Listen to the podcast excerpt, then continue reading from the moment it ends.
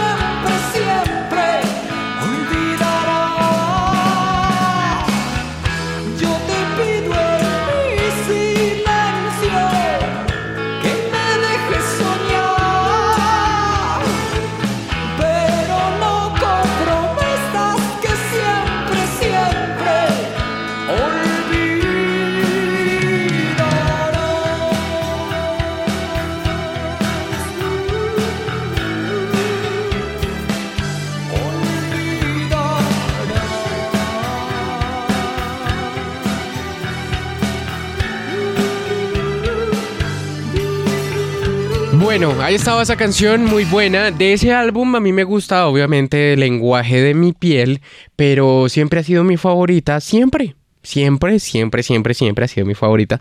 Es la redundancia. Porque también estaba Frágil al Viento, que corresponde a, a, otros álbumes de otras editoras. Pero la discografía de Kraken tiene algo muy bueno y deberían escucharse ese filarmónico. Sé que hablar de Elkin eh, es algo difícil para los fans y por eso no vamos a hablar de él, vamos a respetar su memoria, pero de lo que sí vamos a hablar es de el recorrido de la banda. Esta banda tiene algo curioso y es que entró mucha gente y salió mucha gente. Es por eso que quiero recordarle a usted cuál es la alineación original. No la que estuvo presente para los álbumes que se hicieron con discos fuentes, sino la original. ¿Por qué? Más adelante vamos a hacer una reflexión sobre estas personas que admiro mucho. Entonces, la formación entre 1987 y 1988, eh, recuerden, esta banda es vieja, vieja, vieja. Al igual que Motley Crue y Def Leppard, que son dos bandas viejas, re viejas. Pero bueno, Elkin Ramírez, como les decía, letras, líricas y voz. Todos conocemos la voz de El Titán, como lo llaman sus fans. Por ahí también tenemos a Ricardo Posada y a Hugo Restrepo en las guitarras y a Jorge en el bajo eléctrico. Para las baterías teníamos a Gonzalo Vázquez, pero esto fue la alineación que conformó el proyecto Kraken y que se expandió por Latinoamérica con sus canciones. Tal vez Kraken no fue una banda que movió a millones, eh, que no tuvo giras como las que tuvieron Motley Crue y Def Leppard, pero es entendible. ¿Por qué? Porque estos sonidos no eran bien recibidos para esa época. Recuerde usted, si usted tiene un poco más de 30 o, o, 40 años, sabe que este tipo de canciones y sonidos eran un poco satanizados por el pensamiento católico que tenía Colombia para esos momentos. Después, los jóvenes de esa época se encargaron de ser rebeldes, de tomar estos sonidos para lograr lo que querían y también para depurar ese tipo de sentimientos que permean la sociedad colombiana. Lastimosamente, muchas cosas que, tenemos es porque las guardamos y no las exteriorizamos. ¿Qué sería la vida si nosotros lográramos salir de todos los problemas y rollos que, que tenemos? Es por eso que todos estos sonidos son importantes porque acompañaron a una generación, o bueno, varias, siento yo, que crecieron en medio de la violencia, que, que, su banda sonora era como las letras o los sonidos de Kraken o lo que sonaba en el pop o en el power metal. La charla se está poniendo mejor y después de esta canción vamos a hacer unas reflexiones bacanas para que usted y yo salgamos con la cabeza diferente y si ya fue sorpresa para usted que Discos Fuentes tiene rock, pues vámonos con más música que le haga firmar esa idea. Nos vamos con Silencioso Amor de Kraken aquí en este Music and Talk. Disfrútelo porque es para mí un honor presentarle a esta banda.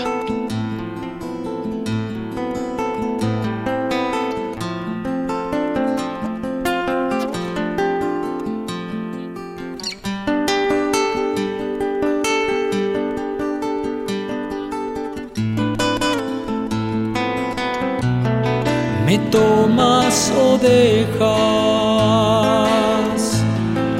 daña tu juego insensible y ruego que quieras hablar, mas nada me dices.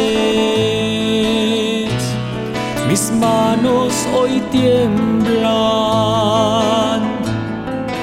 y muerdo palabras que solo te piden que cambies la espera de amor imposible.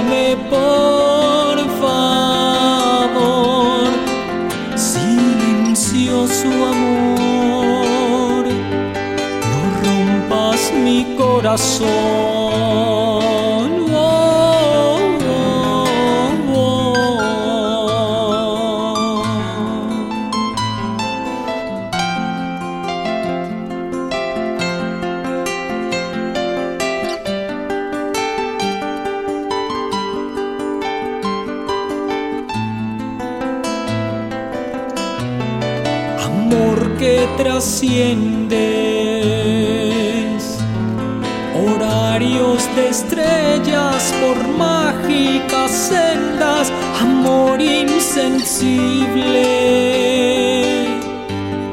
Escucha y no olvides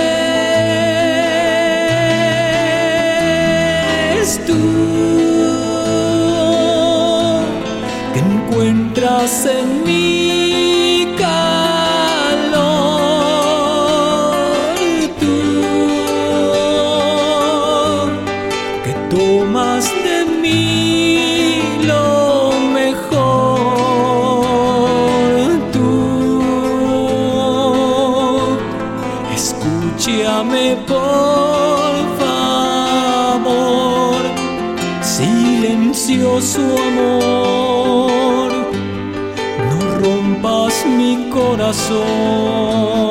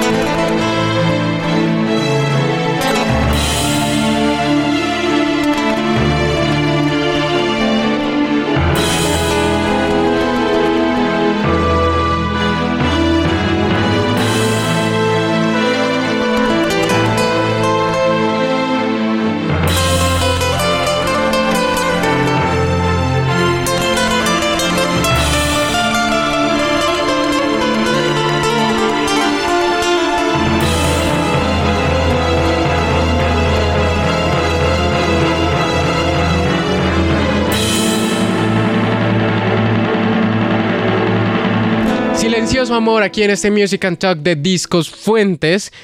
Y suena muy curioso, ¿no? Discos Fuentes se ve raro en esta ecuación de rock and roll, pero fresco.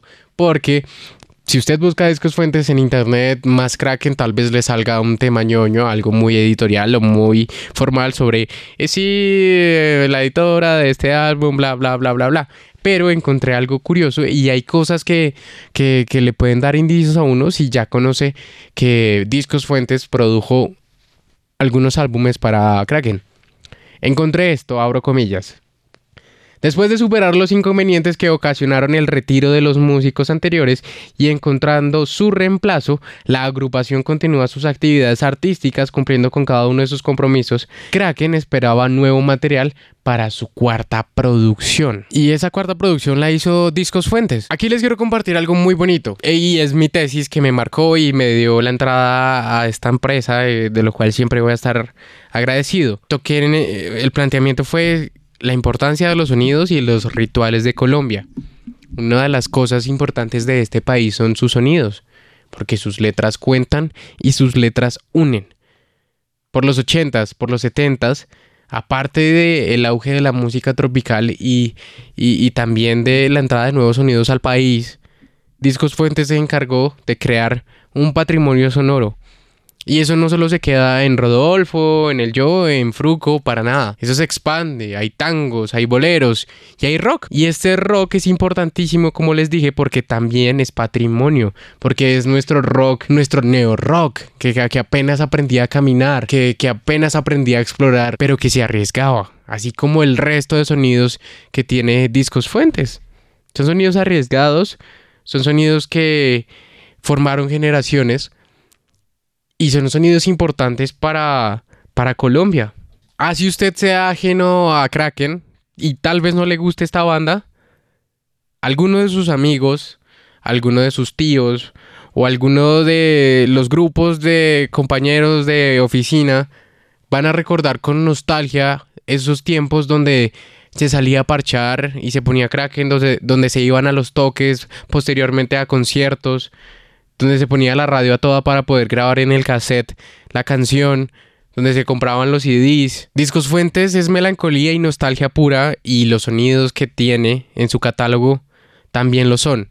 Y son importantes para recordarlos. Es por eso que a ustedes con mucho gusto les hacemos estos Music and Talk.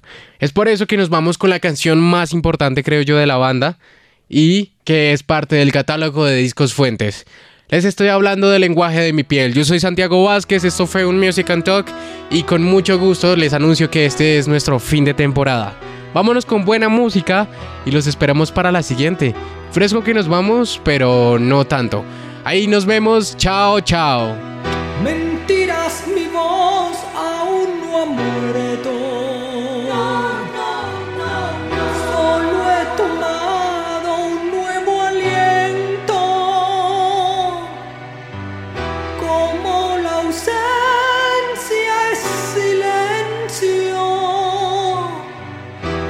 ¿Quién sabrá lo que yo siento?